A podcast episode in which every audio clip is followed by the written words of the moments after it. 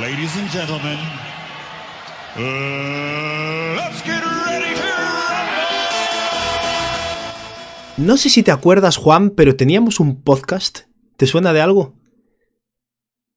Mm, no mucho. A ver, espera, refrescame un poco la memoria. Sí, a ver, el podcast se llamaba Too Small y era un podcast que en teoría iba de dos personas eh, enanas hablando de cosas de gigantes y se supone que eso somos nosotros, pero no hablamos mucho, la verdad, porque hace un par de semanas que no grabamos. Me empieza a sonar, me empieza a sonar, me quiere sonar. De hecho, yo pensando en ello unos cuantos días. Sí, cabe la no posibilidad. Sé si tú habrás pensado tanto. Cabe la posibilidad de que no lo hayáis recordado alguna vez. Nada, chicos, eh, eso, bienvenidos a Too Small. eh, y sí, sé que llevábamos un par de semanitas subi- sin subir nada. eh, mea culpa totalmente, no responsabilicéis a Juan. Eh, bueno, soy Denis de Basket 365, me acompaña Juan Alfaro, por cierto, aquí saltamos un poco el orden tradicional, ¿no? Hola Juan, ¿qué tal? Hola, muy bien, muy bien, muy contento de estar de vuelta. Y nada, eso, aquí estamos de vuelta grabando un episodio del podcast, por fin, y a ver si subimos un poquito el ritmo, sería un poco la idea. Pero nada, hoy la verdad es que cuadra bastante bien a nivel de cosas de las que hablar, ¿no? Porque estamos grabando el domingo 10 de diciembre, lo cual quiere decir que ayer finalizó la Copa NBA, eh, así que podemos hacer un poco una revisión de cómo ha funcionado todo esto y hay un par de cosillas más, un- alguna noticia, eh, cosas interesantes de las que hablar, así que nada, vamos a hacer un poco un repaso, ¿no? De, de lo que nos hemos perdido en estas últimas semanas. Uy, sí, un poquillo. Eh, no sé por qué me pasó al gallego, que es el idioma de nuestra tierra, y mucha gente ni lo va a entender ni sabe lo que es, pero Bueno, es ahí, ahí lo dejo. Eh, nada, eh, la verdad a mí me encantó el- la final del torneo, es, es impresionante. Yo no sé si la gente está siendo consciente de lo que es la NBA normalmente entre diciembre y enero hasta que llega el partido de Navidad. De Navidad Sí. porque es un vacío, era nada, no nadie hablaba de la NBA. Sacaban muchos jugadores a desarrollar para ver cómo iban a ir para hacia, a ver si los podían usar en playoff o no. Aquí tienen pruebas reales para probar a jugadores y saber si les valen para partidos de playoffs y los partidos y los jugadores se entonan completamente hacia ese end season en noviembre diciembre. O sea, Sí. esto, es, esto es impensable en realidad. Sí, yo creo que, bueno, ya llevo diciéndolo mucho tiempo. Y hay gente que sigue ahí un poquito amargada con el tema, pero ha sido un éxito absoluto. O sea, hay cosas que se pueden mejorar siempre.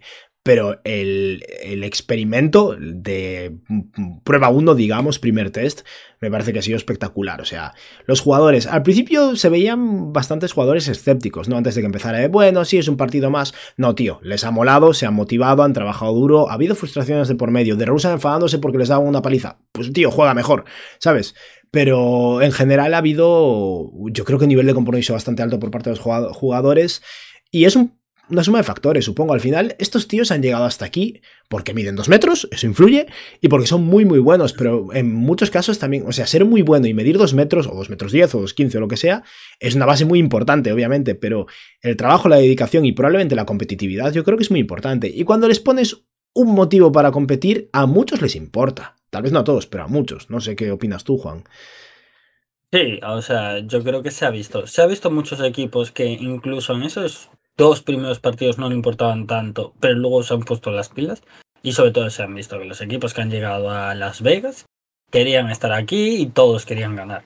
No se lo han tomado como un partido de paseo, ni mucho menos. Fueron partidos reñidos, partidos muy disputados y, y, se, yo creo que se ha visto que hay interés por parte de los jugadores y de los equipos y de la NBA de dar continuidad a este torneo. Sí, había gente preocupada de que el medio millón de dólares no motivase a los jugadores. Motivaba a LeBron. A ver, LeBron es un tío que todos sabemos que le motiva el dinero, ¿no? Pero eso, motivaba a LeBron James, que era el tío que más dinero había ganado de todo ese entorno. Bueno, Lillard también ha ganado mucho dinero. A ver, yo Eh, creo que LeBron le motiva a otras cosas más que el medio millón, pero bueno, sí que es bastante ratilla. Sí, sí.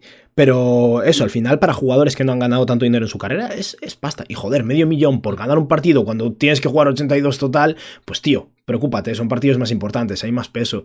Y mm, no sé qué te ha parecido a ti, pero yo sí que he visto a gente criticando un poco el hecho de que celebrasen ganar, de que estuviesen emocionados. Joder, tío, a mí me parece que al final eso es un... Las tradiciones empiezan por algo. O sea, eh, tú no puedes empezar eh, creando una copa y que el año uno a todo el mundo le parezca súper relevante y se tenga en cuenta. Pero este tipo de cosas son importantes y yo creo que ayudan a construir legado también. Y a lo mejor ahora no, pero dentro de 14 años puede que nos importe la Copa NBA. Y que a los jugadores les motive y les importe y lo celebre me parece lo mínimo. O sea, tú lo que no puedes es ridiculizar a alguien porque le importe su trabajo y se, y se esfuerce, ¿no? Que es lo, que hemos visto. He visto algún clip, no sé si te cuadro verlo, de Anthony Davis súper centrado, con cara de velocidad. ¿eh? ¿Lo, viste? Y la gente riéndose. ¿Cómo te, o sea, ¿por qué te ríes de que un tío, de que te quejas a veces de que no es competitivo, esté motivado y trabajando duro cuando quedan pocos minutos de un partido y se juega un partidazo? A ver, ¿qué queremos? Yo creo que la gente critica por, por criticar directamente. es un poco internet también, ¿no? va de eso. claro, pase lo que pase, va a haber crítica. Que en general creo que es, lo de siempre, ¿no? Hay, a veces hay más ruido, o aunque no sea mucha gente la que esté alzando la voz, pues hacen más ruido, ¿no? Yo creo que en general todo el mundo está de acuerdo en que el torneo puede tener sus mejoras o sus cosas a cambiar un poco, pero ha funcionado muy, muy bien. Y yo, de verdad, estoy encantado.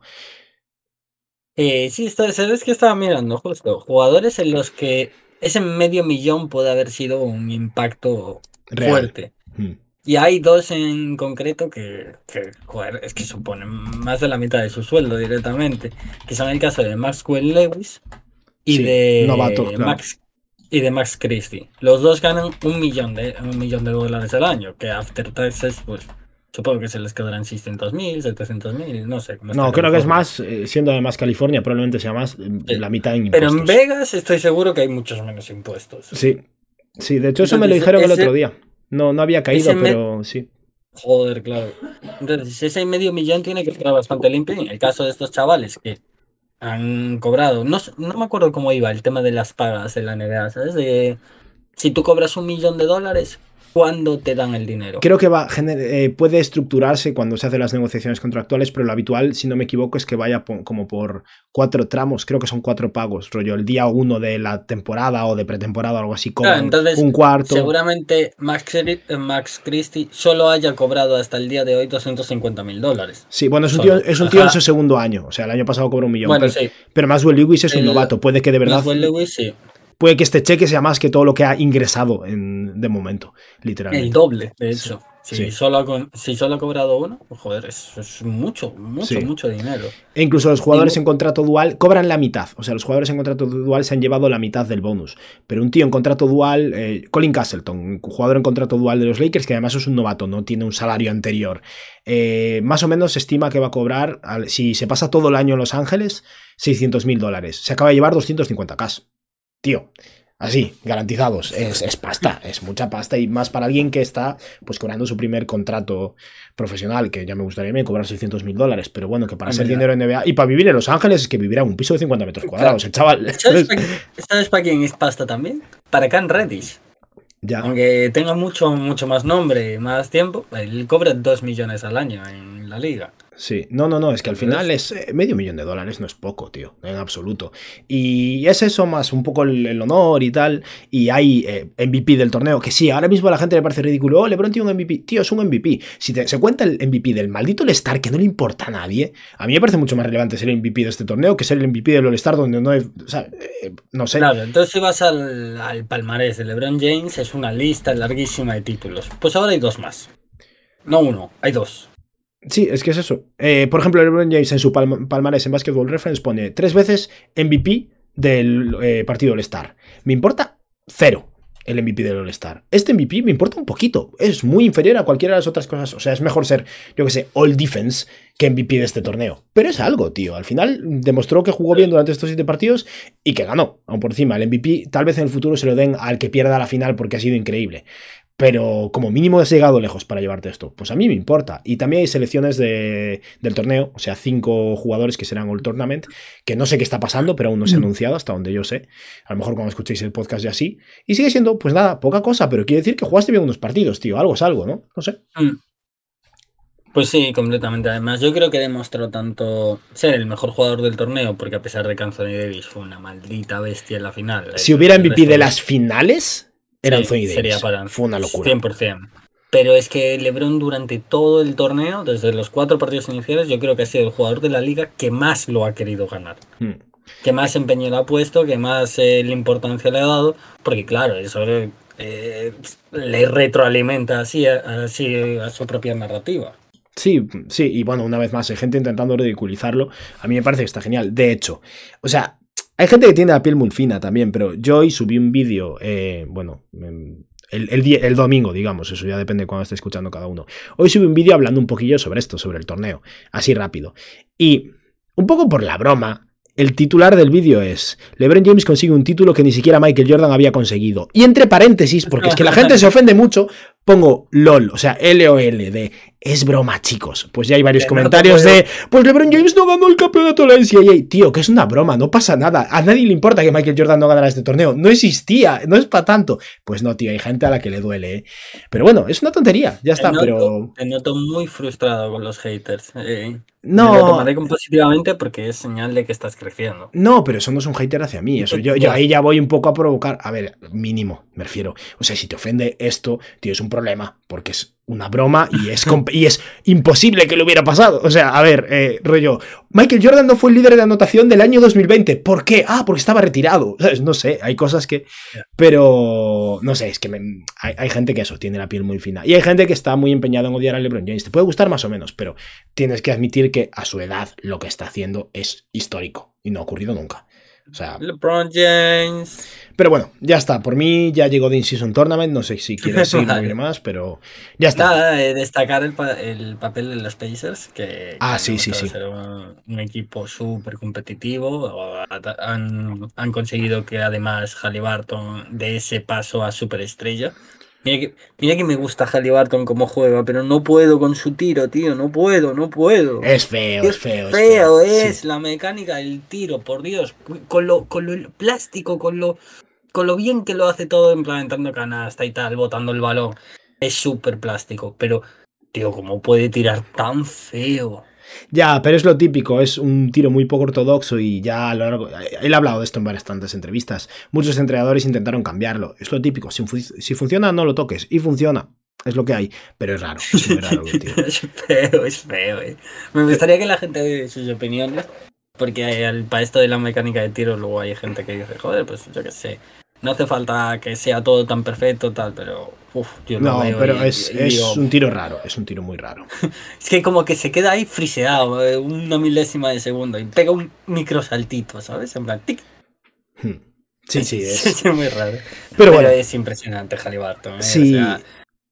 yo además que, joder, cuando jugué a baloncesto tiempo A, en, aquellas, en aquellas eras, eh, joder, yo soy pequeñito, entonces jugaba de base y, y, como juega él, es como yo siempre había querido jugar, ¿sabes? Un jugador que juega por y para el equipo, que comete el mínimo de fallos posibles, pero que, que, que es agresivo, ¿sabes? Si lo necesita, él también se puede fabricar su propia jugada. No sé, me parece impresionante y que puede ser el base titular de cualquier equipo de la NBA, pero en plan por 10, 15 años. No, sí, Cuando, sí. Con ese estilo de juego que tiene, ¿sabes? En plan, no es un jugador que aunque sufre una lesión muy grande, va a poder seguir siendo muy bueno. Sí, no tal es vez. Rose. No, no, para nada. Tal vez pierda un poco, obviamente, a nivel de dribbling, porque es realmente bueno hasta en el uno contra uno, pero la creatividad que tiene como pasador, la capacidad, o sea, la calidad que tiene como pasador, el, las pocas. Es verdad que los Lakers a nivel defensivo lo hicieron súper bien contra él y, y, lo mermaron, pero sus semifinales y sus cuartos de final fueron increíbles y es algo que lleva haciendo todo el año. O sea, esa capacidad de pase, con la seguridad que tiene con el balón, la capacidad de tiro. Halliburton es buenísimo y de hecho este torneo, si ha beneficiado a alguien, Económicamente ha sido a los Lakers, que se han llevado medio millón cada jugador, obviamente. Pero a nivel mediático para los Pacers Sí. y para Halliburton, porque ya se estaba hablando de él porque estaba siendo increíble, pero lo que hizo a los Celtics y luego a los Bucks fue una locura. Y fue una locura un- con un foco de atención muy alto. De hecho, me preguntabas antes sobre este tema y no encontré datos reales, pero eh, se ha habido un aumento de audiencias considerable. Esto ha funcionado mejor de lo que fun- funciona nada en la NBA hasta que llegan los playoffs, básicamente. Mucha gente ha visto a Tyrese Halliburton destrozar a Boston y destrozar a Milwaukee, básicamente. Y eso le ayuda, claro que le ayuda. Y es un número uno en torno al que construir espectacular para Indiana. Eso sí, defender en Indiana, poco. Inviable. De Poco. hecho, un- algo que quería yo achacar un poco a Indiana es eh, Rick Carsley. Creo que se lo, han se lo ha comido el señor Hammond directamente. O sea, él tenía una estrategia completamente preparada para Halliburton y ellos no tenían nada, ¿sabes? En plan, ellos seguían intentando volver a hacer el mismo juego que les estaba funcionando. Pero Es que al final también los Pacers, seamos honestos, a nivel ofensivo los Pacers son Halliburton. Eh, ya. Y Halliburton no es Jokic, no mide 2.15 y está en, ¿sabes? Es mucho, bueno, y no es Jokic, aun por un muy buen pasador que sea, son cosas diferentes, ¿no? Pero eh, tiene mucho sentido también precisamente eso, planificar contra Halliburton porque reduces mucho las opciones del otro equipo. Claro, que como- McConnell no jugó un partidazo. Conste, McConnell es, es muy como bueno, tío. Es como lo más obvio, ¿no? Que va a pasar. Sí, también es un tío que en general, a menos que haya muy muy buen personal defensivo, es capaz de más o menos sobrellevarlo, ¿no?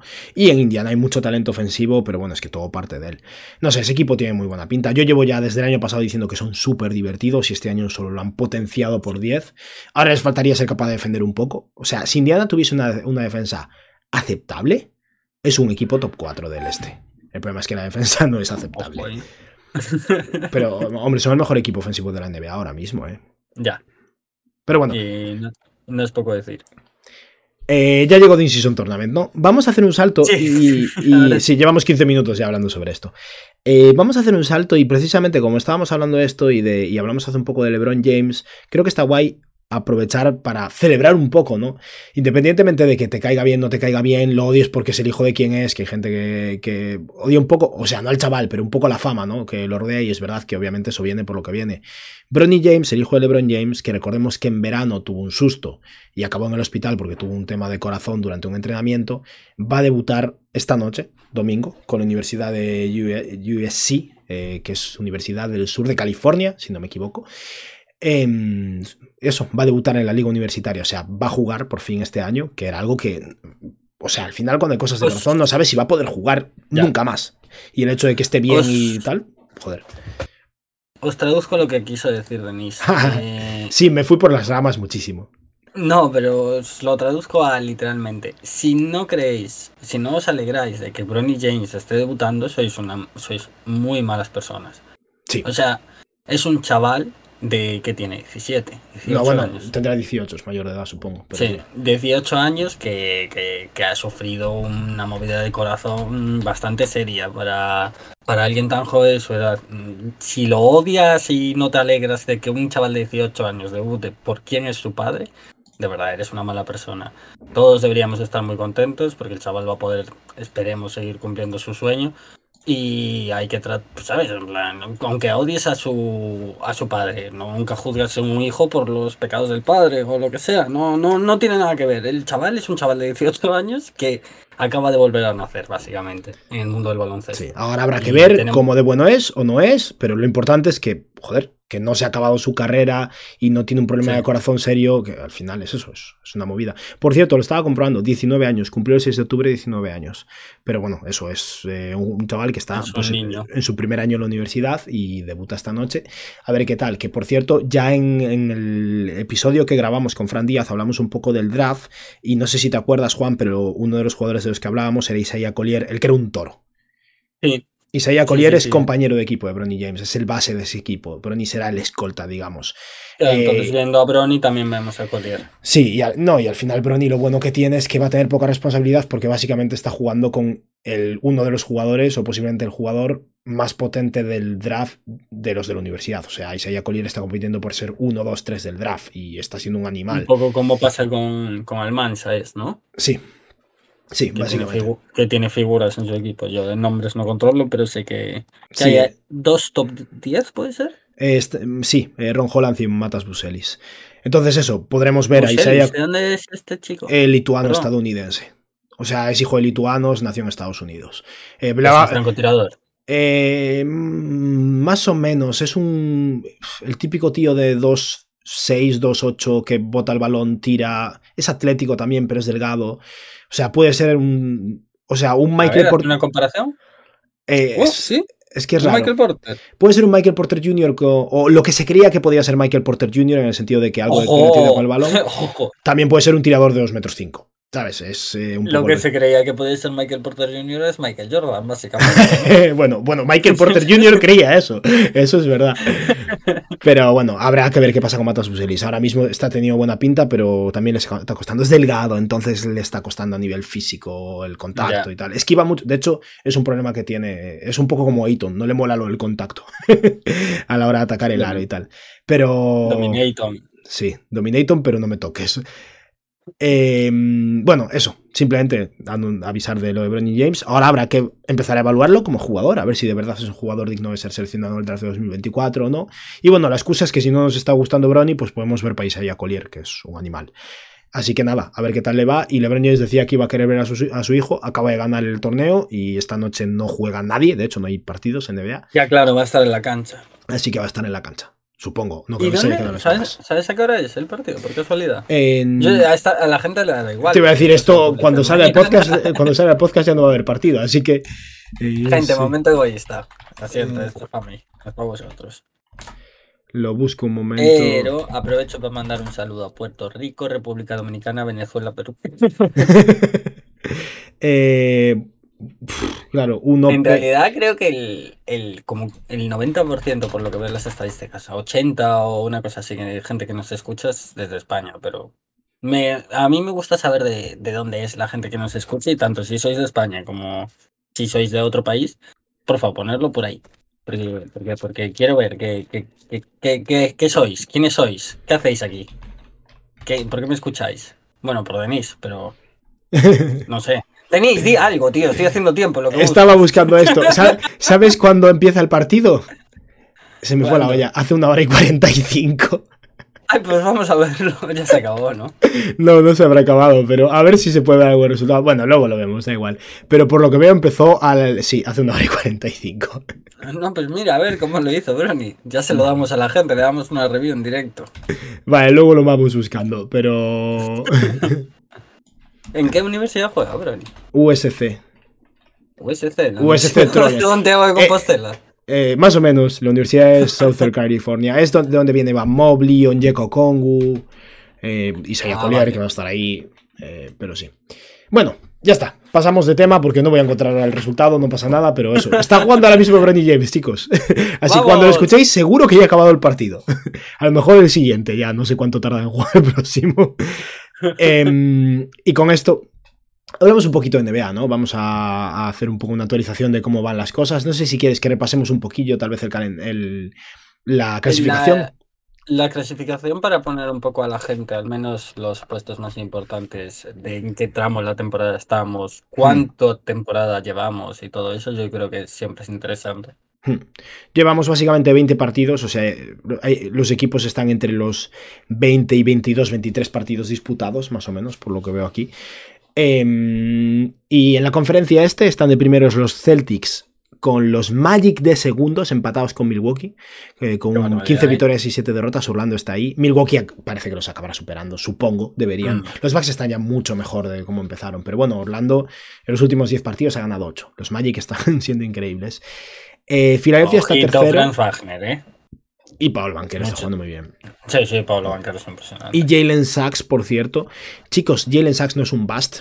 Eh, hay que tener un poco de paciencia con los jugadores. Desde luego no está a la altura, tal vez, de haber sido el pick 5 del draft en su momento, pero empezó muy, bien, muy mal su carrera, tuvo bastantes altibajos. En esta tercera temporada está siendo uno de los mejores defensores de perímetro de la NBA y empezando a meter sus tiros. O sea que Y, y jugador Anthony también muy bien, ¿eh? muy bien de sexto hombre, sí. De hecho, Muy bien, que había bajado en su segunda temporada en comparación a la primera, que estuvo en el quinteto, en el quinteto de rookies y todo. sí. Pero, ojito, está jugando muy, muy bien de sexto hombre y se ve que es un rol en el que se siente muy cómodo. Sí, la verdad es que sí. El año pasado fue ahí el, el de transición a rol de sexto hombre, ¿no? En su tercera temporada y ahora este año ha firmado su extensión, tiene su dinero asegurado, pero el tío es, es competitivo, está peleando y los Magic tienen un equipo sólido ya, muy bueno en defensa y un equipo joven además, o sea que esto solo tira para arriba.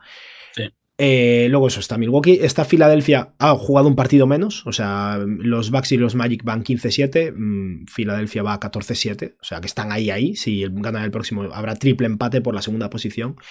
Eh, con eso, bueno, Maxi y Embiid, que por cierto, yo el Embiid otro jugador del que a lo mejor hay que hablar un poco, porque el año pasado fue el MVP, yo, bueno, Jokic para mí debería haberlo sido, pero bueno, entiendo que fuera el MVP, tuvo una temporada de calibre MVP, eso es innegable. Este año Embiid está jugando mejor, y no se está hablando de él porque como ya ganó el año pasado el MVP, ya pasó de moda. Embiid actualmente en 18 partidos promedia 33,3 puntos, líder de anotación de la NBA, con eh, 11,5 rebotes, 6,4 asistencias, el máximo de su carrera, eh, casi dos tapones por partido y bueno, la eficiencia no es increíble, 51% en tiros de campo. Em, 12 tiros libres intentados, 88% de acierto en la línea de tiros libres. Empieza está jugando mejor que su temporada de MVP. Eh, eso ayuda mucho. Obviamente, y es verdad que es lo típico, todos los focos ahora están yéndose a Tyrese Maxi, que se lo merece, pero porque es el juguete nuevo. Pero Embiid está ahí y es al final la, la roca del equipo y está jugando a un nivel espectacular. Pues sí, pero bueno, sabemos cómo va la NBA con todo este tema de narrativas del MVP y cosas así. Hmm. Y también te digo, o sea, yo creo que si, que si los Nuggets no son tan dominantes como parece que, ¿sabes? Empezaron la temporada siendo súper, súper dominantes, creo que iban 10-1 o una cosa así. eh. Están muy relajados. Van 5-5 en en los últimos 10.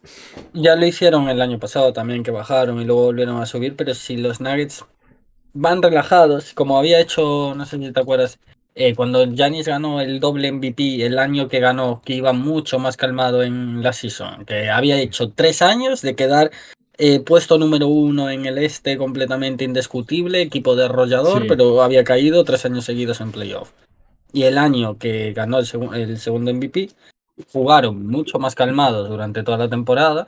De hecho, la gente lo ponía mucho más abajo en quinielas que otros años y luego, sin embargo, arrollaron en playoffs. Sí. Pues si los Nuggets deciden tirar un poco con ese tipo de estrategia, no me extrañaría nada que no le den el MVP a Jokic y aunque por número se lo merezca y busquen más un perfil Jason Tat- Tatum o Luka Doncic. Sí, o Embiid no creo que repita, pero va a estar ahí. Se hablará de, de Sí. Anthony Edwards, no sé, habrá que ver. Queda mucha temporada. Al final llevamos un cuarto, básicamente, 20, 20 y pocos partidos, pues un cuarto de temporada. Pero es cierto que tienes razón ahí, que le estamos regalando un poco el MVP a Jokic porque él pues, entra en la pista y es MVP a nivel de rendimiento, igual que Giannis No, Antetokounmpo no, que y que para yo es el MVP, aunque luego se lo den a Luca o a, o Ya. a, o a Tatum, eh, para mí es completamente el MVP. Digo sobre todo lo de Tatum porque veo a Celtics como el equipo más sólido a lo largo de la temporada para, para ser top 1 en el este. Eso y es creo que es súper importante a la hora de que te den el... Sí, estar muy, arriba influye. Bueno, seguimos con la Y clasificación, ¿no? Sí, sí, yo, es que yo me lío solo, ¿eh? No, no, está bien, está bien. Simplemente eh, nos quedan muchos equipos por mencionar. Mira, de los. Pacers- de Indiana no tenemos que hablar mucho, ya hemos hablado bastante, pero están de quintos ahora mismo con un récord 12-8. Es decir, de Indiana que el In-Season Tournament les fue de maravilla, porque si te das cuenta, los Pacers jugaron 7 partidos del torneo y solo perdieron la final, o sea que salieron del torneo 6-1. Y en total en la temporada van 12-8. Lo cual quiere Ya. decir que en el resto de la temporada eh, hicieron, bueno, ganaron 6 partidos y perdieron 7, de hecho. O sea, fuera del torneo tiene un récord negativo. Que, Vaya. Ahora a ver si salen bien de esta, obviamente, supongo que sí. Eh, eh, de hecho, les. Bueno, claro, es verdad, este partido no cuenta. El partido de las finales era el único partido que no contaba. Ahí es cierto, no cuenta, o sea que no han perdido. está, No. en, está en una racha de tres victorias, porque no cuenta esto. Cuentan su victoria en cuartos de final, en semis, y lo otro supongo que sería un Bueno, partido. pero moralmente cuenta al fin y al Sí, no, hombre, yo creo- Para nosotros, un- los frikis de las estadísticas, pero para ellos sí. No, y es un golpe de confianza seguro. Yo creo, o sea, obviamente si hubieran ganado todavía más, pero yo creo que, que se lo han creído mucho y eso es positivo. ¿eh? Este tipo de cosas ayudan. Sí. De sextos están los Caps, de los que he de decir que empezaron fatal la temporada, empezaron muy mal. Y últimamente están jugando a un nivel muy alto. Tienen 13 victorias y 9 derrotas, han ganado 7 de sus últimos 10 partidos. Y, y yo creo que Indiana, de hecho, o sea, perdón, Cleveland va a empujar bastante. El, el problema es que los equipos de encima están muy, muy fuertes. A menos que afloje Orlando y no tiene pinta, lo van a tener complicado para ponerse mucho más arriba. Tal vez superen a Indiana, pero eso, Cleveland, que debería ser un muy buen equipo de temporada regular, está empezando a pillar el ritmo. Los Knicks van séptimos, con 12 victorias y 9 derrotas. ¿Cuál, cómo- ¿Qué? ¿Cómo te sientes con New York? A ver, eh, pues, que para mí New York sigue teniendo el mismo problema que otros años, que se llama Julius Randle. A ver, a su favor Y- diré que está jugando, ha jugado muy bien los últimos partidos, ¿eh? Ha jugado muy bien los últimos partidos, pero luego en playoffs voy a seguir teniendo a Julius Randle y no le quiero dar la bola cuando él la quiere tener. Ya, bueno, ahí hay un tema ahí. Yo es que. O sea, sí. Yo no digo que Julius Randle no sea un grandísimo jugador, que es un tío que mete unas canastones impresionantes para el cuerpo que tiene y juega muy bien y, y todo el rollo, pero su toma de decisiones es muy mala. Y los Knicks aspiran a, a ganar un anillo porque tienen, tienen un equipo muy fuerte, con un muy buen banquillo. Mm, a mí me gusta muchísimo, pero tienen un jugador que es un, un coin flipper completamente. Sí, es verdad, es que es un tío arriesgado. Su toma de decisiones, sobre todo, tiene talento. Cuando se esfuerza, puede ser un muy buen defensor. Tiene momentos muy potentes. Pero, a ver, es frustrante. Es, es frustrante. Y los Knicks, yo supongo que estarán un poco al acecho de a ver por dónde pueden mejorar. Eh, van eso, 12-9 ahora mismo, han perdido sus últimos dos partidos están ahí, son un equipo pues del medio de la tabla, un equipo que debería estar en playoffs, pero que no es imposible que acaben séptimos y les vaya mal en son Tournament y se queden a las puertas. Y eso, después de los últimos dos años, el año pasado llegar a la segunda ronda, es un retroceso. A ver qué pasa. Tienen de hecho el mismo récord que los Nets y no tienen el mismo nivel de talento ni la misma situación. Los Nets es verdad que no controlan sus picks, pero digamos que es un equipo en reconstrucción que tiene mucho de mover a Kevin Durant y Michael y, y Kyrie Irving y compañía. Los Knicks tienen munición porque todavía no han movido sus picks, pero, pero digamos que es, un equipo que se siente que debería estar en otra etapa ya, ¿no? Y, y no es que, de verdad, que no es que las cosas vayan mal en New York y, hay mucho margen de maniobra y, quién sabe, a lo mejor en dos años tienen a en platilla, yo qué sé. Pero. podrían ir mucho mejor. Es el rollo. Tienen un muy buen equipo y si cambias la. Es que la estrella del equipo para mí, obviamente, es eh, Jalen Branson. Si cambias a Julius Randle por otra pieza mucho más fiable, tienes un equipo completamente contender para mí. Sí, y RG Barrett está jugando bien, conste. O sea, está teniendo un año muy, muy bueno. Su... Es raro. Así que hay que aprovechar. A ver, no es raro, pero está tirando mejor de tres. Eh, no sé, está teniendo un buen año y es como que tampoco se está notando tanto. No sé. Eh, tengo sentimientos encontrados con los Knicks. Son un buen equipo. Mitchell Robinson, de hecho, es otro que está jugando de maravilla. Pero. Ah. Y los Nets, por otra parte, son mismo récord que los Knicks. Eh, Cam Thomas, ¿sabes si ha vuelto de la lesión? Puede ser que haya oh, vuelto. Creo que sigue lesionado, ¿no? Ahora lo compruebo. Muy bien esa alarma llamada. Ah, sí, sí, sí. Cam Thomas lleva cuatro, cuatro partidos. Perdón, pido perdón. Nada, hombre. Cam Thomas ha vuelto eh, los últimos partidos, o sea, desde su vuelta está promediando 17 puntos, tirando mucho peor, pero también, si no me equivoco, la lesión había sido de tobillo y esas cosas pueden afectar mucho al tiro. A ver, a ver si... No, a ver, no creo que veamos al Cam Thomas al comienzo de la temporada porque no creo que Cam Thomas en su tercer año promedie 27 puntos por partido. ¿Cómo que no? Pero es algo a lo que estar atentos, la verdad. Eh. Can Jordan Thomas. Ya. Eh, o sea, lo que sea realmente Can Thomas es, es muy importante para Brooklyn. Descubrir qué tienen ahí. Muchísimo. Eh, Muchísimo. O sea, además, que, que también lo puedes vender bien, ¿sabes? O sea, si tú, por ejemplo, es, imagínate, es un jugador que los Nets no confían tanto en él, porque saben que, yo qué sé, ellos lo ven entrenar, saben la disciplina que pueda tener o lo que sea. No sé cuál es el caso de Tigan Thomas, estoy hablando por hablar. Pero ponle que ellos no lo ven como una pieza futuro que quieran tener en su equipo. Sí que le pueden dar esa completa confianza de toma, tírate tus tiros, márcate 24 puntos por partido en esta temporada, porque luego te vende un buen precio. Ya es, a ver, salvando muchísimo las diferencias, no, a ver, quiero creer en Can Thomas, ¿eh? Pero salvando muchísimo las diferencias, es como que me recuerda un poco a lo de Dorian, perdón, a lo de Dennis Smith Jr. formando parte del pack de intercambio por Porzingis números infladísimos del año anterior y era como la, pieza clave del intercambio, ¿no? Eh, pero bueno, eso. Yo no creo que los Nets deban buscar intercambiar a Cam Thomas. Creo que primero tienen que experimentar y descubrir qué tienen en él, ¿no? Pero es, es lo que dices tú. Al final son los que lo ven y quién sabe. El siguiente equipo son los Heat. Los Heat son. Yo, yo no sé qué son los Heat. O sea, ahora mismo van 12-10, 4 victorias en sus últimos 10 partidos. Y te voy a leer eh, las victorias y derrotas de Miami desde el comienzo de la temporada. Miami ganó su primer partido. Tras eso, cuatro derrotas seguidas y tras eso, una, dos, tres, cuatro, cinco, seis, siete victorias consecutivas. O sea, una derrota, cuatro derrotas, siete victorias y después. Victoria, no, derrota, victoria, victoria, derrota, derrota, derrota, victoria, derrota, victoria, derrota. O sea, empezaron con cuatro derrotas, siete victorias y luego lo que sea, ¿sabes?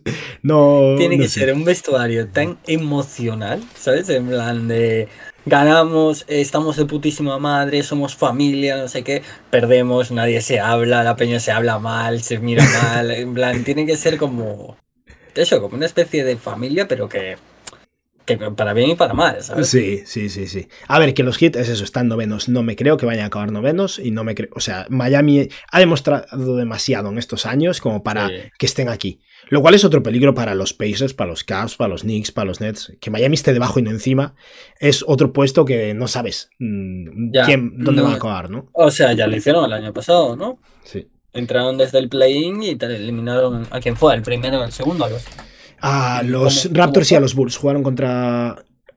Creo que jugaron primero contra Toronto, si no me equivoco, y luego el. el- Porque entraron en el puesto 9-10, o sea, desde abajo de todo. Jugaron dos partidos. Y creo que, si no me equivoco, le ganaron primero a Toronto y luego el partido final era contra Chicago, donde fueron perdiendo casi todo el partido y remontaron al final. Y luego finales de la NBA. Es que este equipo es increíble. Eh, por cierto, a Yo Jimmy que Butler. No, ¿qué, no, ¿qué decías? que yo creo que ellos llegan con esa completa mentalidad a playoffs. O sea, el tema es clasificarse. Que nos toque, nos la chupa. Sí, no, está ¿sabes? cual. En plan, Hay que ganarle, al que sea, al que toque, que, que tocó.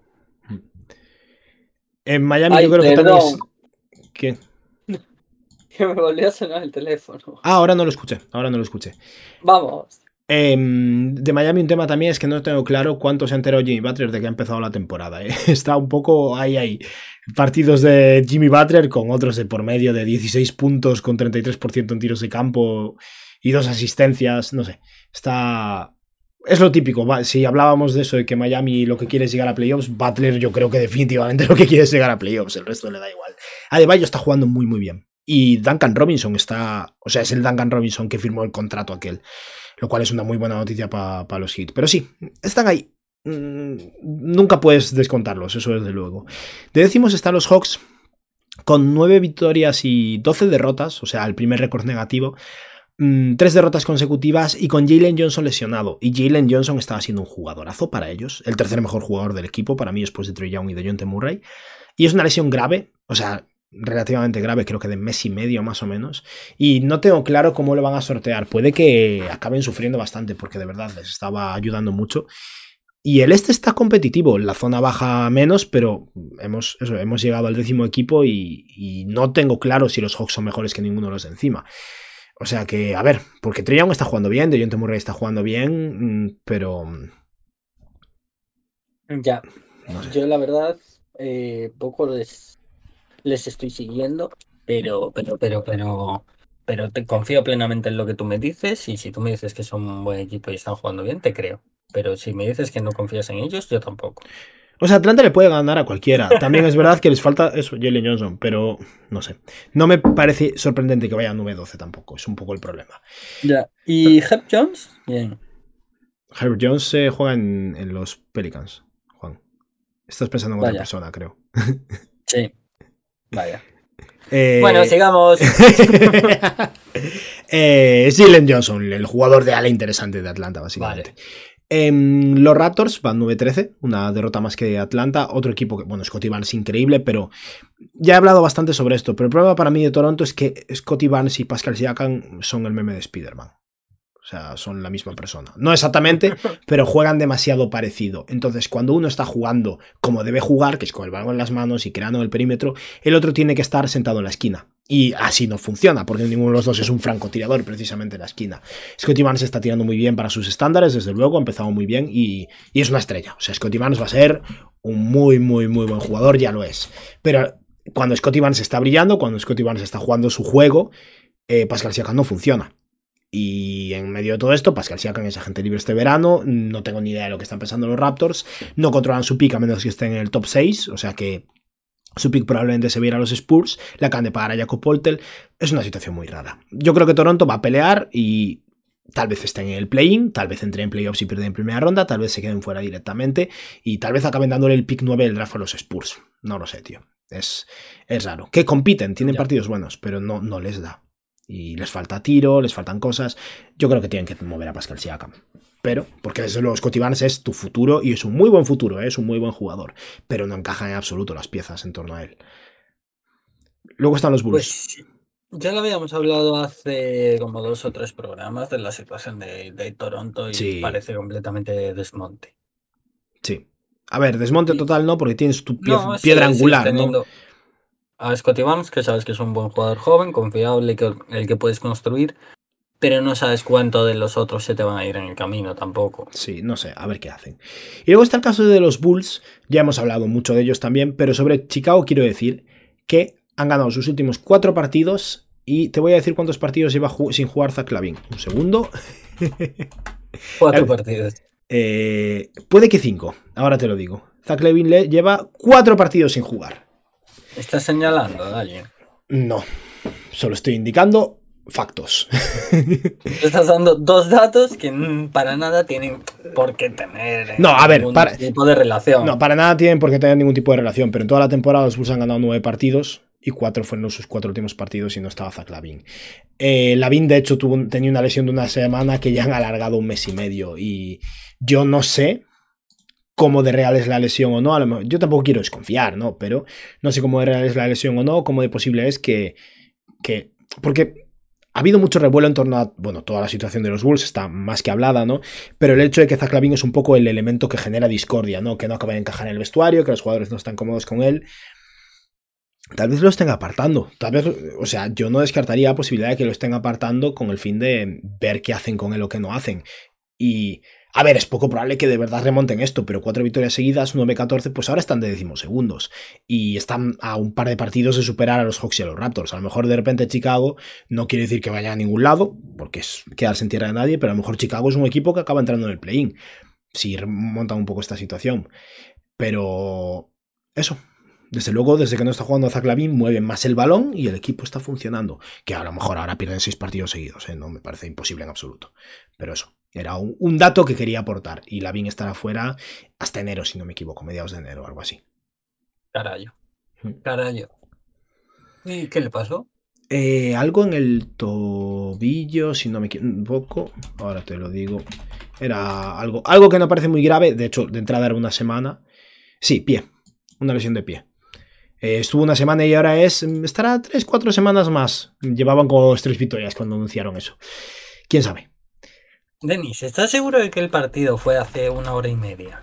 Porque Eh, a mí me están saliendo un montón de clips ahora, eh, mientras lo buscaba, de Bronny James eh, hitting jumpers during warm-ups. Es decir, están en el calentamiento. Ah, es que ponía una. A lo mejor me he liado. Porque ponía una hora, rollo, una PM. Y asumía que era de. de. bueno. horario de, de costa oeste. Ya, Y- y, es. No sé, a lo mejor he buscado mal rollo típico la conversión de horas. Sea como sea, en el podcast no va a importar. El partido nosotros no lo vamos a ver. Y si ha ocurrido, va a ocurrir ahora. Eso ya. Pero No a se lo puede mejor ver en esto el no. No, ¿no? No, no, no, es eh, la NCAA es un mundo aparte. De hecho, ahora mismo es un tema de manera legal está complicado. Y, ah, no se puede ver legalmente la NCA eh, desde España. Antes había una cosa que era el ESPN Player y se ha caído, desapareció este año, lo eliminaron y creo que desde entonces hay algún es, es lo Ah, típico. pues que- entonces no lo voy a ver. Yo obviamente. si no es legal no lo veo. Eh, antes había como rollo, hay como plataformas de las de ciertas conferencias, es movidas raras, no sé. Pero está, está complicadete. Bueno, sea como sea. Mm, otro equipo que tiene su estrella lesionada, en este caso no es una buena noticia en absoluto, no hay duda de que este equipo es peor sin él. Eh, la Melo eh, que ha sufrido una lesión de tobillo y estaba jugando a un nivel increíble. Una lesión también que parece que va un par de meses, mes y medio. Y lo peor de todo es que la Melo el año pasado que jugó, no me acuerdo, 30 y algo partidos o algo así, se perdió muchos, se perdió muchos partidos por el tobillo. Y el hecho de que haya repetido es preocupante. Pero la Melo Ball, sus últimos, sin incluir el partido en el que se lesionó que llevaba 14 minutos, sus nueve partidos anteriores estaba jugando a un nivel tremendo. 32 puntos, casi 7 rebotes, casi 9 asistencias, 49% en tiros de campo, 44% desde 3 en más de 10 triples intentados. Y los Hornets, bueno, a ver, 3 victorias, 6 derrotas, pero bueno. Como mínimo la Melo Ball estaba jugando mejor. Y había, bueno, esto ya creo que lo hemos hablado alguna vez, pero el, el grupo o la tríada de la Melo Ball más su pick de este año, Brandon Miller y Mark Williams, tiene muy buena pinta. Pero es un tío que está en su cuarta temporada y jugó 51 partidos su primer año y 36 su tercer año y ahora vuelve a tener, lesión- a tener una lesión grave de tobillo, que es lo que sufrió el año pasado. Esperemos que esto, esta familia, tío, no sé. Pero esperemos que, que no se alargue. A ver qué pasa. Sí, sí, sí. Porque el- mira que el padre me cae mal, pero los chavales son buena onda. Sí, no, No, no, no es- son- no es su culpa. No, no, sí, lo que decíamos antes es no culpar a los hijos por los pecados del padre, pues en este caso es completamente así, porque además los hijos no son ni fanfarrones ni nada por el Bueno, a ver, la Melo tiene su rollo. Pero no es eso, es Tiene más. su rollo, es que le mola es vestir y destacar. No Claro, es tanto. no sí, es diferente. disrespectful, ¿sabes? Porque soy choca, soy. Ya. no, es, eh, no es mala onda con nadie, ¿sabes? Hmm. Sí. Sea como sea eso. Es- Ah, hablando de lesiones, zafadita de, de Kyrie Irving, que en principio Sí. parece que no tiene nada grave. Contusión en Parece. el talón, parece que es, que es para, bueno, no sé cuánto, pero nada, hubo, Un hubo par de susto. semanitas, supongo, hasta Sí, que. pero fue un susto, Ah, susto, ¿eh?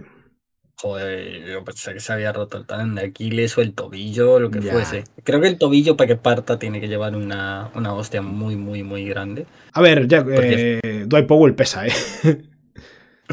Sí, sí, sí, pero yo en los tobillos rotos que he visto, que he visto a un par en persona, eh, se queda el pie mirando para otro lado. ya, eso es verdad. Eh, vale, ya- Eh, Casi acabamos con el este. Sí, mejor. Casi acabamos con el este. Quedan dos equipos. He de decir que, de hecho, hoy, cuando acabemos de grabar el podcast, grabaré un vídeo sobre este equipo. No, sobre este equipo no, sobre el siguiente, sobre los Pistons. Pero los Wizards no se quedan atrás.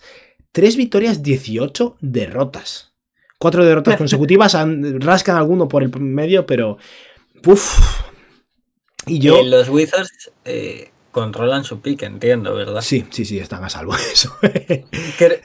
Pues creo que lo quieren muy fuerte. ¿eh? no sé si lo quieren tanto como. Porque al final los, los porcentajes de, de lotería se han aplanado para los cuatro peores equipos de la NBA, ¿no? Desde hace unos años.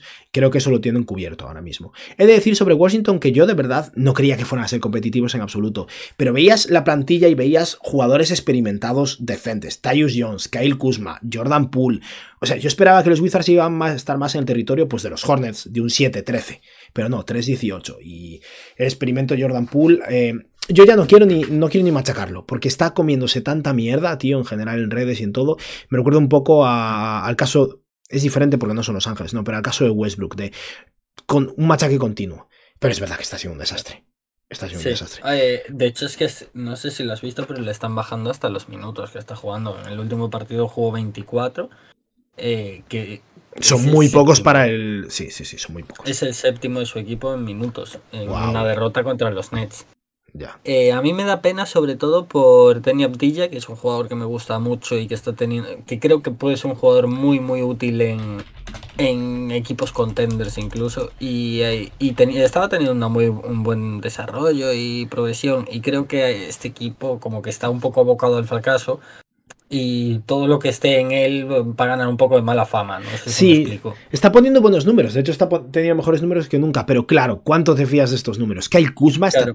O sea, tú ves los números de Kyle Kuzma y es como All-Star.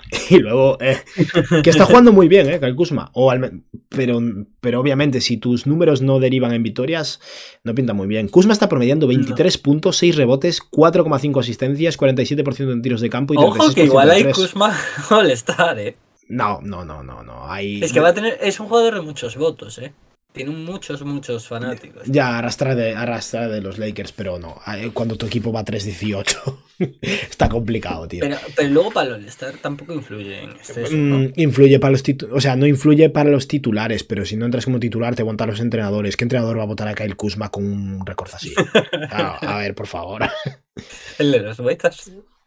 Creo- No sé si podrá votar para casa. A lo mejor Monty Williams, el de los Pistons, ¿no? Pero... Y venga, vamos a hablar de no quiere que se le lesione su jugador, votará por él. Ya, es, es- Eh, es posible. Pues sí, eso está un poco en tierra de nadie. Yo creo que ya hay cuatro equipos. No, no es tierra de nadie, Juan, es más para abajo. Pero tierra de nadie en plan de que a nadie le importa. ¿sabes? Eh, yo creo que hay cuatro equipos que claramente han levantado la mano diciendo yo quiero estar en el draft del año que viene con un 14% de posibilidades de conseguir el primer pick. Y ellos son unos. Y, y así se van a quedar. Y ellos Sí. son unos. Sobre Washington diré que Bilal Kulubali, su pick 7 de este año, tiene muy, muy buena pinta. Habrá que ver cómo avanza la cosa, pero tiene muy buena pinta ese chaval. No le he visto jugar, cuéntame algo. Es un alero, rollo de dos metros larguísimo, súper atlético. Es delgado, pero tiene pinta de que puede acabar siendo una bestia defensiva y en su primer año ya está demostrando muchísimo más de lo esperado con el balón en las manos, como tirador. Eh, es un tío con pinta de, de, si sale bien, de jugador rollo Paul George. Rollo 5 centímetros menos, rollo más 2 metros que 2,6 o tal, pero este rollo. Que luego ese prototipo muchas veces se queda a medias, ¿no? Pero los flashes que se está demostrando son muy interesantes. También es verdad que es un bebé, un equipo que no gana. Habrá que ver cómo avanza. normal Pero, que se quede a medias, ¿sabes? Eh, Si ya, pero bueno. ser Paul George, me cago en Dios. pero bueno, yo sí soy El los Wizards, tengo tengo una máximo. esperanza ahí. O sea, Fer- básicamente es un clavo ardiendo ahora mismo. el Bilal Kulubali, pero tiene muy buena pinta. Y bueno, estamos siendo bastante lentos, así que vamos a intentar acelerar un poco. Eh, los Pistons, eso, nada, van 2-20, llevan 19 derrotas consecutivas.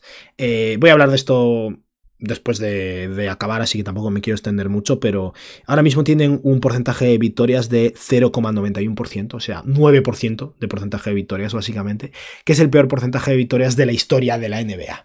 Vamos a poner un asterisco, porque obviamente si empiezas 0-3 la temporada, pues eh, vas peor, ¿no? Es 0% de victorias, pero con de las temporadas a, completas... altu- a esta altura, ¿no? No, no lo he comprobado. Simplemente de las temporadas Vale. completas, el peor porcentaje de victorias de la historia es de los Bobcats de 2011-2012 y es como es un 10,6% básicamente y los Pistons están un 9,1. Obviamente tendrían que seguir así todo el año. Con una racha de tres victorias ya salvas la temporada básicamente, pero van 2-20, tío, y 19 derrotas seguidas. La peor racha de Eh. derrotas de la historia es de 26. Yo creo que, que ya han llegado al punto en donde se están esforzando por perder. No lo sé, tío, porque es que ya no puedes, no importa que te esfuerces, o sea, ahora puedes esforzarte todo lo que quieras por ganar, que ya vas a competir por el pick 1 del draft, o sea, que no hay incentivos para esforzarse más. No sé, tío, está siendo bastante frustrante, porque es un equipo con talento, lo de no, dar- no darle los minutos necesarios a Jaden Ivy cuando fue tu pick 5 del draft del año pasado y tuvo una buena temporada de novato. Ahora Usar Thompson la han movido al banquillo para ganar tiro, pero, y entiendo que ese equipo necesita tiro, pero necesitas más experimentar con Usar Thompson, que es una de tus posibles piedras angulares. No sé, hay muchas cosas ahí que, que están siendo bastante frustrantes. Yo creo que. No sé, tal vez nos debamos plantear traer a un fan de los Pistons, tío. Porque. ah, sí, para que se exprese, ¿eh? Sí, sí, sí, sí, sí. No es mala idea. Lo acabo de pensar, pero tendría que pensar porque no tengo claro quién. Pero, pero a lo mejor es interesante porque es un No equipo tengo que. claro quién es fan. no, joder, bueno. pero. Dime tres. Keith Cunningham, Jaden Ivy y Monty Williams. Eh, bueno, vamos a pasar a la conferencia oeste. que, que Cunningham sea fan de los Pistons siquiera. Creo que es donde le tocó hoy día. Eh, pero bueno, destacar también el caso de James Wiseman. Eh, yo pensé que podía ser. Bueno, yo pensé no. Yo nunca, nunca di un peso por este hombre. Pero sí que. Un centavo. joder, podía ser un nuevo escenario para él, donde demostrar talento, etcétera, y está pestando. Así Sí. diciéndolo. Sí, eh, a ver, a mí no me gustó el intercambio porque me parecía que tenía más sentido Sadik Bey para ellos porque necesitaban tiro que Wiseman, pero la apuesta de talento podía tener suerte, pero era un equipo que ten- estaba cargado de pivos. Acababan de drafear a Jalen Duren que tenía buena pinta. Eh, tenía mal, o sea, no tenía sentido para Detroit, tenía sentido experimentar con Wiseman, no para Detroit, pero no, no, está- no ha funcionado. Ya está, o sea, no ha funcionado. El año que viene se irá por la mínima del veterano a algún otro equipo y será su última oportunidad, básicamente, pero en Detroit no ha funcionado. Pasamos a la conferencia lo veo- oeste. Lo veo en Europa. Es, conferencia de oeste, rápidamente. Eh, vale, bueno, Europa tal vez en un par de años, pero eso, alguien le va a ofrecer un contrato por la mínima al veterano porque fue un pictos del draft. Estas cosas funcionan así. Sí. Pero bueno, que pinta mal. En el oeste, de primeros están los Minnesota Timberwolves, con 17 ¿Eh? victorias y 4 derrotas, y el mejor récord de la NBA. 81% de porcentaje de victorias. 9,1 los Pistons. ¿Tú tienes sonidos en el móvil o algo? ah, los de Discord. No, solo los de Discord. Sí. Pues eso, 17-4. eh, los Pistons están siendo, los Timberwolves, perdón, están siendo espectaculares en defensa. Anthony Edwards es increíble. Ya hemos hablado bastante de ellos también. Gobert está teniendo una temporada de jugador defensivo del año. Carl Anthony Towns está jugando bien. Todo está funcionando en Minnesota. Puede que se desinflen un poco. Son un equipo de playoffs y son un muy buen equipo. No, no puedo afirmar al 100% que vayan a acabar de primeros la temporada, porque obviamente en partidos, pero están siendo muy, muy buenos. A, a Minnesota les vi yo. ¿Qué partido les vi? Les vi el partido contra los Spurs, creo que fue. Sí, fue el partido contra los Spurs. Eh, la función que hace Rudy Gobert en ese equipo es impresionante. Lo bueno que hace Rudy Gobert a Carl Anthony Towns y lo mucho que salva sus errores, tanto en defensa como en ataque, es, es muy loco. O sea, Robert, Gobert coge y le crea el espacio necesario a Carl Anthony Towns para que penetre canasta. Carl Anthony Towns falla, Gobert coge el rebote y se lo devuelve. Carl Anthony Towns mete. ¿Sabes? En plan. Es eh, como te pones los tres primeros minutos de ese partido y son en, en cada minuto del partido un arreglo de, de Rudy Gobert o un fallo de Carl Anthony Towns, que tú sabes perfectamente que es un jugador que comete muchísimos fallos Hmm, porque se precipita demasiado. Suele ser su mayor defecto.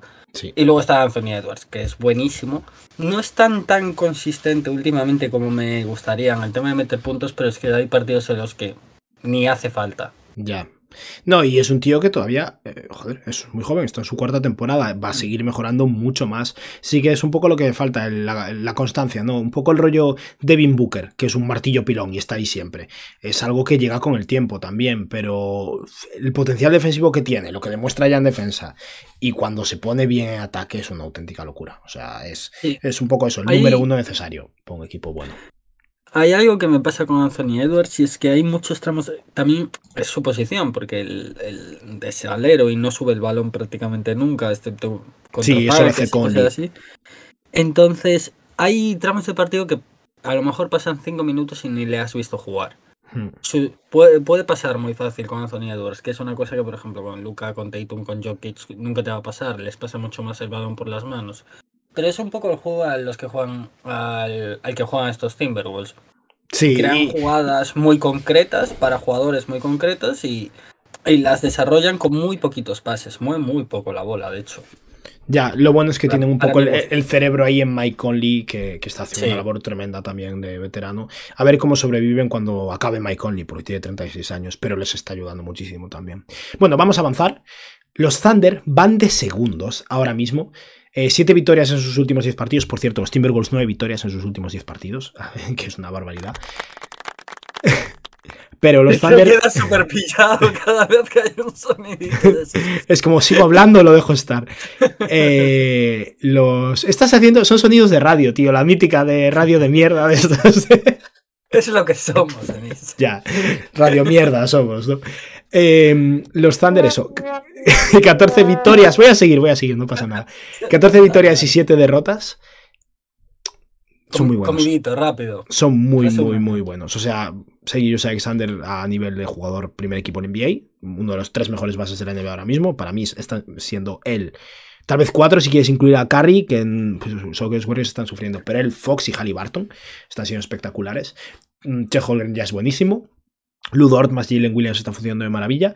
Está el tema del Josh Giddy del que no vamos a hablar porque sigue ahí en el limbo. Pero tiene pinta de que se va a quedar en nada porque no hay pruebas concluyentes y bueno, tema. Yo decir Ah. algo rápido. Lo que Chet Holmgren ha mejorado este equipo, Sí. ya sí, era un sí. equipo bastante decente la temporada pasada, que estuvieron en zona de playoffs, tienen a Shea Sí. que es impresionante y tenían muy buenos jugadores, pero Chet Holmgren ha llegado a hacer un impacto inmediato en, la en el primer cuarto de su temporada, Sí, de su temporada rookie. Es una barbaridad, es un jugadorazo. Es el novato del este año. Y en cualquier equipo, sí, sí, sí, sin duda.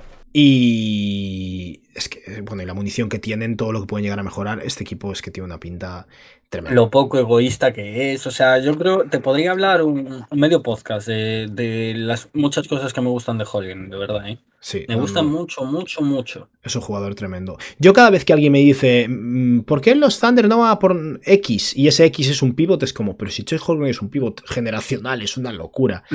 Eh. Los Thunder no necesitan un pivot, ya lo tienen. Tienen un pivot que le gustaría no- a cualquier equipo que no sean los Nuggets o los 76ers, prácticamente. Mm. Em, Yo ¿Qué necesitarían eh, para rápido? un estos 3-4 Thunder? atlético. Un poco lo mismo que necesita Indiana, solo que están más, por- más avanzados. O un jugador estilo John Anobi o un jugador estilo Pascal Siakam. Tal vez Lauri pues- Markkanen, eh, pero... Ambos pueden estar en el mercado muy Sí. fácilmente. Pero necesitan Y- un, un 3-4. Lo ideal, de hecho, para mí sería un 4 muy potente. Pero bueno, Va- con va- va- Anobi lo haces eh, mira, para no entretenernos mucho más, te voy a hacer una proposición. Próximo programa, eh, propuestas de intercambio para mejorar equipos. Tú seleccionas tres equipos y yo otros tres, por ejemplo. Y pensamos en cosas. Y, y pensamos en un intercambio que les vendría bien a ese equipo para poder ser contender, por ejemplo. Vale, me parece bueno. O en caso de un contender para poder reafirmarse y asentarse como serio candidato. Me parece guay, sí. Venga, vamos a avanzar, que es que nos queda casi toda una conferencia aún y llevamos casi una hora grabando. Eh, los maps van 13-8, se han desinflado un poquito, 5-5 en, sus en sus últimos 10 partidos, pero están de terceros en el oeste. Lo decía al principio de, de la temporada, empezaron con un calendario muy, muy fácil. Empezaron como 8-2 o algo así, ¿no, Juan? Sí, empezaron de hecho 8-1. Eh, han ganado y han perdido los partidos que tenían que perder contra equipos buenos y ahora que han vuelto a jugar contra dos equipos malos, pues están en racha de victorias de dos. Sí, están... Eh, yo creo que están un poco por encima de lo que realmente es como equipo al estar terceros, pero es un equipo que tal vez en vez de tercero tendría que estar quinto. O sea, los maps son Sí. buenos. Son un equipo sólido que tiene cosas que mejorar, pero un equipo sólido y Lucas tremendo. Lucas, Seguimos. impresionante. Seguimos. Nuggets. Mira, lo mismo que hemos dicho eh, con los maps, con los Nuggets, pero los Nuggets van a estar de segundos cuando acabe la temporada y Jokic es impresionante y es buenísimo. Seguimos, Lakers. Vale, los Lakers 14-9. Eh, este partido no ha contado, el del In-Season Tournament, aún así tiene una racha de tres victorias. Igual que los Pacers, justo, los dos salen 3-0 de últimos tres partidos. Eh, va- 7-3 en sus últimos tre- eh, 10 partidos, están subiendo, están de quintos. LeBron está jugando a un nivel tremendo. Este último partido puede ser interesante para Anthony Davis, que estaba. O sea, ha tenido momentos buenos, malos, pero lo bien que ha jugado tal vez le ayude un poquito a nivel de motivación. Que que Davis sí, es- Ojalá ver a este Anthony Davis todos los partidos. Este Anthony Madre Davis mía, es que es qué una gusto bestia. de jugador. Es el mejor, ¿sabes? Cuando se pone así. Es el mejor es defensor de la NBA. más dominante de, de la NBA. En defensa, desde No- luego, y en ataque. No sé si el mejor. ¿sabes? Por el tema Jokic y cosas así, pero el más dominante en cancha, sin duda. Sí, puede ser. Es, es- no es muy habitual, pero cuando está es espectacular, tío. Abre los brazos y es toda la cancha, tío. No, no puedes entrar Sí. ahí. Eso, no sé si visteis. el- Sí, lo visteis, claro que visteis la final. Eh, Era él. Todo, Sí. todo era él. Fue espectacular. A Miles Turner se lo comió, que fue una Eh, locura. sí. Y Miles Turner no es eh, Dwight Powell, ¿sabes? Es, es Miles Turner. Es un jugador con muchísimo físico, pero que va, se lo comió. Sí. Siguiente, los Kings. Los Lakers están muy bien en comparación a cuando hicimos el último programa, pero claro, Sí. hace como tres temporadas. Más o Eh, menos. Los Kings están también muy bien ahora mismo. Todavía. Los Kings, sí. eh, eh, cuando- la última vez que hicimos un programa, de Diva, que era el general manager de los Kings aún, y acaban de draftear a Marvin Buckley, pero eh, 12-8 van ahora mismo. Fox es una locura como está jugando. De hecho, des- eh, sin De'Aaron Fox tiene un récord bastante malo. Fox estuvo lesionado como 5 partidos o algo así, y, y lo notaron. Pero con De'Aaron Fox están siendo tremendos. Fox se perdió 1, 2, 3. Se perdió 5 partidos y ganaron 2 y perdieron 3. O sea, de sus 8 derrotas totales, 3 fueron en los 5 partidos que no estaba Fox. Eh, con De'Aaron Fox en campo son un muy buen equipo, un equipo mejor que el sexto. Están jugando muy, muy bien. Y, y todo esto con Keegan Murray aún raro, porque está jugando bien en defensa, está teniendo un rol interesante, pero Keegan Murray, la última vez que lo comprobé, estaba tirando menos de un 30% en triples y tirándose como 7 triples por partido. 30% en triples en 7 triples por partido. Cuando le empiecen a entrar, porque es un tío que los va a meter al menos un 35%, eh, eso solo va a seguir mejorando. ¿Cómo te sientes con Eh, Phoenix? Con, con, con Phoenix es que yo creo cuántos partidos juntos han jugado Bradley Bill, Kevin Cero. Durant y... ¿Cero? En pretemporada. Pues no, no quiero dar mi opinión. Creo que bastante bien están para, para lo que deberían estar. Eh, aplaudir a Devin Booker. es- Sí. está jugando muy bien, ha mejorado mucho la defensa. Que se ve que ha cogido eh, lo- la experiencia de los playoffs pasados y los está aplicando. Y ahora, donde antes había un- una carencia en defensa, ahora ya no hay una carencia. Yo creo que ya es un jugador que no tiene ese defecto de ser un coladero. Sí. No sé tú cómo lo ves. No, no, no, ha mejorado, no es un defensor all defense ni mucho menos, pero ha mejorado hasta ser un, un defensor competente y es un Sí. asesino en ataque. Es muy Yo creo que bueno. es eso. Yo creo que ha mejorado lo suficiente como para que ya no sea un, un punto ¿sabes? de un vista. punto negativo en él. Sí, tal cual. completamente. Sí, sí, sí. No, están siendo, eh, bueno, literalmente todo Kevin Durant y Devin Booker. Es que no hay nadie más ahora mismo en Phoenix. Habrá que ver qué pasa cuando vuelva a Beal, que ha jugado tres partidos esta temporada. Conste, no es que no haya debutado, pero no coincidió por, por lesión con. Creo que con Devin Booker en ninguno, si no recuerdo mal. Pero bueno, los tres no han jugado ningún partido juntos. Eh, los Phoenix Suns, es que eso, no sabemos lo que son. Tienen sus altibajos, desde luego. Puede que cuando todo esté bien, sea un muy buen equipo. En teoría deberían serlo, pero es que con Beal yo ya no sé qué creer. Eh, de ¿Y qué octavos opinas está- de los siguientes en la tabla que son los Alperen Sengun? los Alperen Rockets o los Houston Sengun eh, 10-9. Houston Sengun me gusta. Eh, es el equipo más. ¿Cómo se llaman los Japo Hikimori? Son los japoneses a los que no les gusta, los que no salen de casa. Ah, sí, sí, sí que son. Pues son unos hiki- O sea, literalmente, en casa son el mejor equipo de la NBA, fuera de casa no ganan un partido. Es espectacular. 9-1-1-8. Sí. Sí, sí, sí. Es, eh, es una pasada, pero bueno, tienen algo ahí que en lo que se puedan amarrar y se puedan hacer fuertes. Sí. Yo me los esperaba bastante peor a estas alturas. de O sea, yo esperaba que fueran un equipo mucho más competitivo que Utah, por- que los equipos malos. Porque es verdad que ha habido refuerzos, pero ha habido refuerzos. Van Vliet está jugando bien. Jeff Green está teniendo minutos interesantes. Dylan Brooks está jugando súper bien. Alperen Sengun es muy, muy bueno. Alperen Sengun este año va a ser All-Star y creo que lo va a ser por mucho tiempo. Y tiene 21 añitos. Eh, es el futuro de Houston. Habrá que ver qué pasa con hasta dónde llega Ben Thompson. Jabari Smith me está gustando. En Houston las cosas pintan muy, muy bien. Este año puede que entre en playoffs, puede que caiga en play ya se verá. Pero es un equipo diferente y eso es lo más importante. Y las cosas pintan muy, muy bien para Houston. Hablando de cosas que no pintan muy, muy bien. Los Clippers van 11-10, tienen un récord positivo. Eh, van- han ganado 7 de sus últimos 3 partidos, 10 partidos, perdón, o sea, van 7-3 en los últimos 10 partidos. 3 victorias consecutivas, o sea que va mejor la cosa. Harden se empieza a integrar y empieza a pillar ritmo. Aún así, no sé cuánto me fío de la salud de este equipo, no sé hasta dónde llegarán, no sé qué va a pasar. Deberían acabar con un récord mejor que Houston. Tal Eh, vez que. Hombre, joder, me cago en Dios, si no. Eh, hombre, tienen cuatro MVPs o jugadores. Bueno, MVPs, perdón, cuatro jugadores de calibre. Bueno, cuatro Hall of de Famers. calibre basi- MVP, lo puedes decir, ¿sabes? ya, cuatro Hall of Famers, básicamente, en Paul plantilla. George fue segundo una vez en votaciones de MVP y Kawhi Leonard pudo haberlo sido perfectamente. Sí. Eh, no sé, no sé.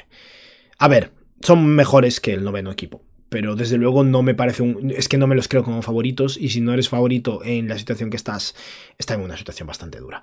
Los Pelicans están de décimos, pero ojo con New Orleans. Aquí lo malo es que veo tantos equipos que deberían estar por encima de donde están que alguien tiene que bajar. Los Pelicans están de décimos. Acaba de volver Trey Murphy. Eh, volvió hace poco sí McCollum, que había tenido un problema pulmonar y estuvo fuera un par de semanas. Está de vuelta McCollum, está de vuelta Trey Murphy. Jordan Hawkins, su novato, está siendo uno de los mejores novatos de la NBA. Es un triplista espectacular que les está aportando 20 y algo minutos de juego de calidad. Y en medio de todo esto, pues ten- bueno, Zion tuvo un partido un poco flojo el otro día y tiene sus altibajos, pero Brandon Ingram está jugando muy bien y están un poco por fin en plena forma, ¿no? Y los Pelicans en plena forma, el año pasado estaban muy arriba y este año deberían subir mucho. Trey Murphy, además, de verdad, creo que, que va a cambiar mucho la dinámica del equipo, por lo que eso, están de décimos ahora, han ganado 6 de sus últimos 10 partidos, pero creo que va a mejorar. Ahora sí, Herb Jones, ¿qué tal? la estaba recordando, ¿te, te la apuntaste o algo? Estaba viendo ahora el equipo para ver cómo había jugado los últimos partidos y lo vi y dije, ups. Eh, muy bien, de Es que hecho, el- a, veces, a veces me confundo entre los Hawks y los Pelicans porque los dos son un pájaro. es, es legítimo, es totalmente legítimo. Es como confundir a los Kings y a los Knicks porque empiezan por. Sí. porque suena parecido, básicamente. Sí, sí, completamente. Eh, Herbert Jones, bueno, de hecho, en los cuartos de final de, contra los Kings. Contra los Kings. eh, fu- fue, espectacular. Él y Brandon Ingram ganaron el partido. Luego es verdad que desaparecieron totalmente contra los Lakers en semis. Se los comieron los Lakers. Pero. mm, Herbert Jones está teniendo una temporada espectacular en defensa, básicamente. ¿Qué es lo que es? Un defensor brutal. Eh, y como fue una Ojo. pregunta que simplemente te surgió en el- hace 40 minutos, vamos a pasar a lo siguiente. Eh, ¿Cómo te sientes con Eh, Golden State? Sirenas, suenan las sirenas. Yo no sé, no, no sé. O sea, Curry, increíble. Pero. En Golden State, además, me acuerdo que el año pasado tenía un récord súper positivo en casa. Eh, no me acuerdo, mira, lo voy a mirar rápidamente, pero me acuerdo que era una salvajada. sí, Golden siempre fueron muy el buen año equipo. pasado en casa hicieron 33-8 y un 11-30 fuera de casa. O sea, es- Han solucionado uno de sus. Han solucionado uno de sus problemas. Van 5-6 fuera de casa. Pero Pero van 5-6 en casa. Sí, y es una cosa rara porque su estadio para ellos es, es muy candente. Es normal Sí. que suelan tener tantas victorias porque es un estadio que presiona mucho, mucho, mucho, grita mucho, hace mucho ruido. Pero, pero, pero es que está siendo la temporada muy rara. Está muy rara, está Curry solo. Eh, sí, Wiggins está desaparecidísimo, Clay Thompson está mal y frustradísimo. Yo creo que el tema contractual lo tiene muy tenso y no le ayuda en absoluto. Eh, le he visto alguna declaración y alguna rueda de prensa en la que de verdad está... No parece Clay Thompson, que siempre fue un tío muy tranquilo, muy tal, competitivo, pero muy malas respuestas, está, está frustrado. Y Draymond Green, bueno, es un asesino, ya lo sabemos todos, ¿no? O sea, lo de, lo de Rudy Gobert de hace unas semanas fue tremendo y volvió y prácticamente lo expulsaron por técnicas en su siguiente partido, yo no sé. Eh, está, está desbocado. De hecho, esto lo decía el otro día Kenny Smith, que es el típico, bueno, un típico periodista exjugador de la NBA, de ESPN, decía básicamente de Draymond Green, tío, o sea, ya no tienes 25 años. Debería darte vergüenza, rollo. Ya no eres un chaval no puede ser que llegue, o sea, está mal siempre, pero pegarle a un compañero de equipo el año pasado, lo de ahora, esto es algo que hace alguien que no está bien, pero que tiene 23 años y no ha aprendido a controlar un poco sus emociones, pero es un tío más que adulto. Nah, él es así, tío, nunca va a cambiar. ¿eh? No, no, no. Y no se avergüenza, además, o sea. No, no, yo lo veo así, por, sobre todo por eso, porque él se explica y, se excusa. Es decir, no es una persona que se haya, que se arrepienta y cree que esté mal. No. Ya. Él cree que estuvo bien lo que él hizo. Sí. Eh, yo creo que los Warriors están para, para medio podcast también. Sí, otro, otro ¿Por qué no nos traemos a alguien de los Warriors? Eh, lo podemos ver, sí. Además de esos hay muchos. sí. Más que de los Pistons, más que de los Pistons. Sin duda. Vale, Utah. Eh, Utah, bueno, pues ahí está, ¿no? 7-15. De Utah lo único que diré es... Este año da igual, en el sentido de que, bueno, van a estar abajo y van a estar en la lotería, a ver qué tal les va o no les va. Kionte George, su novato, su pick 6 del draft, 16, eh, perdón, em, tiene, está teniendo muy buena pinta. Puede llegar a ser un muy buen jugador. Pero aparte de eso es que no hay mucho más que ver. De Utah me intriga ver qué hacen, porque con Danny H nunca se sabe. Tal vez llegue febrero y Laurie Markkanen esté en otro lado. Tal vez llegue el verano y Laurie Markkanen esté renegociando contrato y firmando por cinco años en Utah. Es que no lo, no lo sé. Pero es un año complicado. Yo creo que aparte muchos fans de los Jazz esperaban ser los Rockets, digamos. Y, y en absoluto. No, no lo van a ser. No, no, no. No tiene nada de pinta. Es que yo justo además vi el partido en el que los Mavericks lo metieron ah, 150 puntos a 97. Les ganaron de 50. Fue 147-97. 50 puntos literales. Es, una barbaridad. Y, claro, viendo eso, yo, yo lo que vi era un equipo pochito, pochito, pochito. ¿eh? Muy pochito. Bastante. También debía de ser su peor partido de la temporada, pero bueno, no había por dónde cogerlo. ya, no, no, no. Eh, Memphis. Sobre Memphis diré que va muy Situación especial. Situación especial. Eh, llevan 21 partidos jugados, lo cual quiere decir que quedan 4 partidos de sanción de Jamorant. Van ahora mismo 6-15. 6-15 está muy mal. Diré que los últimos 10 partidos han ganado 4 y perdido 6, con lo que están recuperando un poco lo que fue el comienzo de temporada. Si en los próximos cuatro partidos, imagínate, hacen un 2-2 y acaban 8-17, está fatal. pero vuelve ya Morant y tal vez puedan pelear por entrar en el play-in. O sea, la situación es muy mala, pero no son los Blazers. No, o sea, tienen el mismo récord que los Blazers, pero les va a volver ya Morant. No es, no es, me gusta, Me gusta el chico este blanco que tienen, que no es Santi. ¿Eh, ¿Jake Larabia? No. Luke Kennard, porque Kennard lleva años, ¿eh? Roddy. Ah, David Roddy. David Roddy no es blanco. O sea, digamos. No? es blanco como Blake Griffin, Juan. Pero vale. ¿Qué dices? Sí, sí, sí. Ah, pues sí. Genéticamente, eh, no. Eh, pero sí, Roddy está jugando bien. Eh, no está tirando muy bien de tres, pero es raro, tío. Es que ese físico. Sí que es, sí que es blanco. No, Juan. Que no, Juan. déjalo, anda, déjalo. Vamos no vamos a meternos aquí en este tema, pero no. Em, bueno, decidnoslo en los comentarios si queréis. Pero vamos, decirle a Juan que no tiene ni idea. O sea, no, no, no, pasa nada. Yo creo, no, no, creo que ofenda a nadie por decirlo, pero joder, yo veo sus facciones y veo su color de piel y pienso que es blanco, la verdad. ¿Qué pasa? ¿Su padre es negro o qué? Mm, a ver, no sé quién es el padre, pero no, Juan. eh, Sí, está jugando muy bien. De hecho, se está comiendo muchos minutos eh, con las ausencias que hay. Y el tiro de tres no está entrando, está tirando un 31%, pero trabaja duro, eh, tiene algo de habilidad con el balón. Es, yo creo que es uno de los, un poco de los puntos más interesantes de estos Grizzlies, aparte del propio Aldama, que está jugando muy bien también. Eh, Roddy parece que es un jugador de la NBA. Creo que es una de las cosas que se está sacando un poco en claro de este desastre, ¿no? de comienzo de temporada. Eh, y a ver, a ver qué pasa cuando vuelva ya Morant. Mm, Smart va a estar lesionado cuando vuelva. mm, Steven Adams no va a volver en todo el año. Mm, La cosa no es que vaya a ser maravillosa, pero puede que empujen bastante. Eh, los Blazers van 6-15. Lo único que Ah. quiero decir sobre los Blazers es que no, no es que vayan a ser un buen equipo, ni mucho menos. Pero estamos empezando a ver un mejor Scott Henderson, al menos. No bueno, no está empezando. O sea, nada, nada ideal, teniendo en cuenta lo que se esperaba de él. Pero después de su lesión, que estuvo fuera bastantes partidos, Scott Henderson ha vuelto. Y en los últimos siete partidos han ganado. O sea, los siete partidos de vuelta de Scott Henderson han ganado tres y perdido cuatro, lo cual está muy bien para ellos. Y no está siendo bueno, para nada. Pero está tirando un 24% desde 3 en vez de un 9.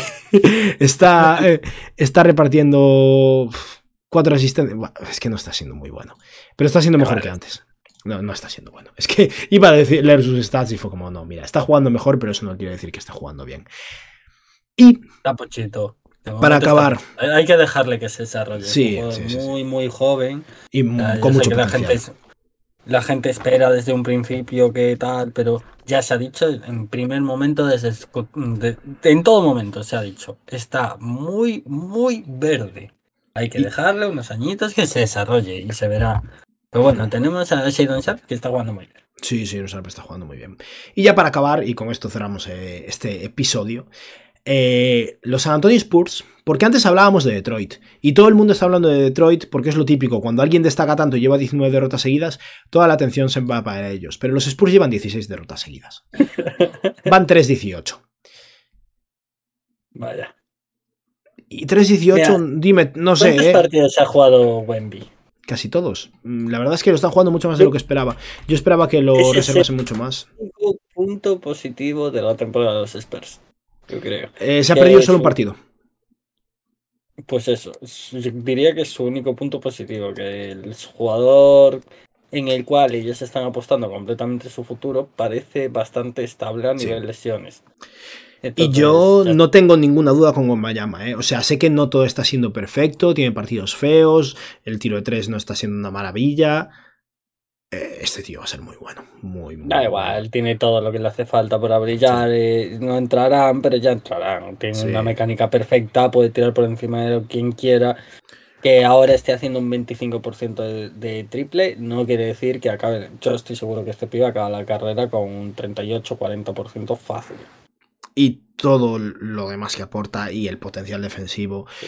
Tiene una pinta tremenda. Que mucha gente está diciendo, oh, si Wembayama estuviese en los Spurs y. Perdón, en los Thunder y Chet en los Spurs, la cosa sería diferente. En parte, pero Chet es un tío que es mayor, tiene un par de años más, y yo creo que está más desarrollado y más preparado aún así. Eh, que el contexto sería diferente. A Wembayama le iría mejor jugando en, en Oklahoma seguro y a Chet peor en los Spurs. Pero no creo que sea tan fácil. Aún así, eso. Wembayama está teniendo un- una temporada muy Es sólida, pero con cosas. Ponle a, a Wembayama por la 6 al lado. A Claro. ver qué tal juega. Hombre, A ayudaría ver mucho. cuántos alius le hace por partido, me cago. Es que no le- Eh, cambia mucho. No le pasan el balón ahora mismo, es bastante bestia. No, no tiene, es que no tienen un base, joder. Es. A ver, está siendo bastante frustrante, la verdad, todo el tema de los Spurs. Pero bueno, este año ya es un año por olvidar. Ahora a ver cómo avanza la temporada y, y qué flashes hay, Es quién un- demuestra, es quién no un año demuestra. de desarrollo. Hmm. Que aún así, lo malo es que yo, esto lo he comentado alguna vez. em, está muy bien lo del año de desarrollo, está muy bien tanquear si tiene sentido para tu equipo. Ganar tres partidos de, de 21 no está bien. O sea, da igual. Me refiero, pero llega un punto, perder 16 partidos seguidos, es que da igual, el desarrollo tiene un límite, llega un punto en el que la frustración y, y la- las malas sensaciones que genera esto superan con creces lo que puedes estar desarrollándote. De O sea- estás jugando en la mejor liga de baloncesto de la historia, que hay peña como Jokic, Embiid y cosas así, y el jugador que está teniendo más peso y relevancia en tu equipo, que por mucho que me guste, es Devin Basel, que tiene 23 añitos, ¿sabes? Y, y todavía se tiene que desarrollar. Es normal que estén mamando muchísimo, no tienen a nadie, tío. Ya. No tienen ya, a nadie que esté, que, que tenga madurez, es que ni siquiera tienen, ¿qué veterano tienen los, los McDermott. Spurs? Doc McDermott Ya. y Devonte. Graham. Sí. Bueno, y Devonte Graham, pero es que mm, no, es, no es lo suficiente. Como, ¿a quién le van a ganar? A esta gente. Ya. Como mucho, pues a los Pistons. Sí. ¿Cuándo juegan el uno contra el otro? Porque ahí se Ese es el, ese es el, el duelo. El duelo de la temporada. Eh, estoy viendo así por encima rápidamente. El, el 11 de enero tenemos un Pistons Spurs. Este hay que marcarlo en el calendario.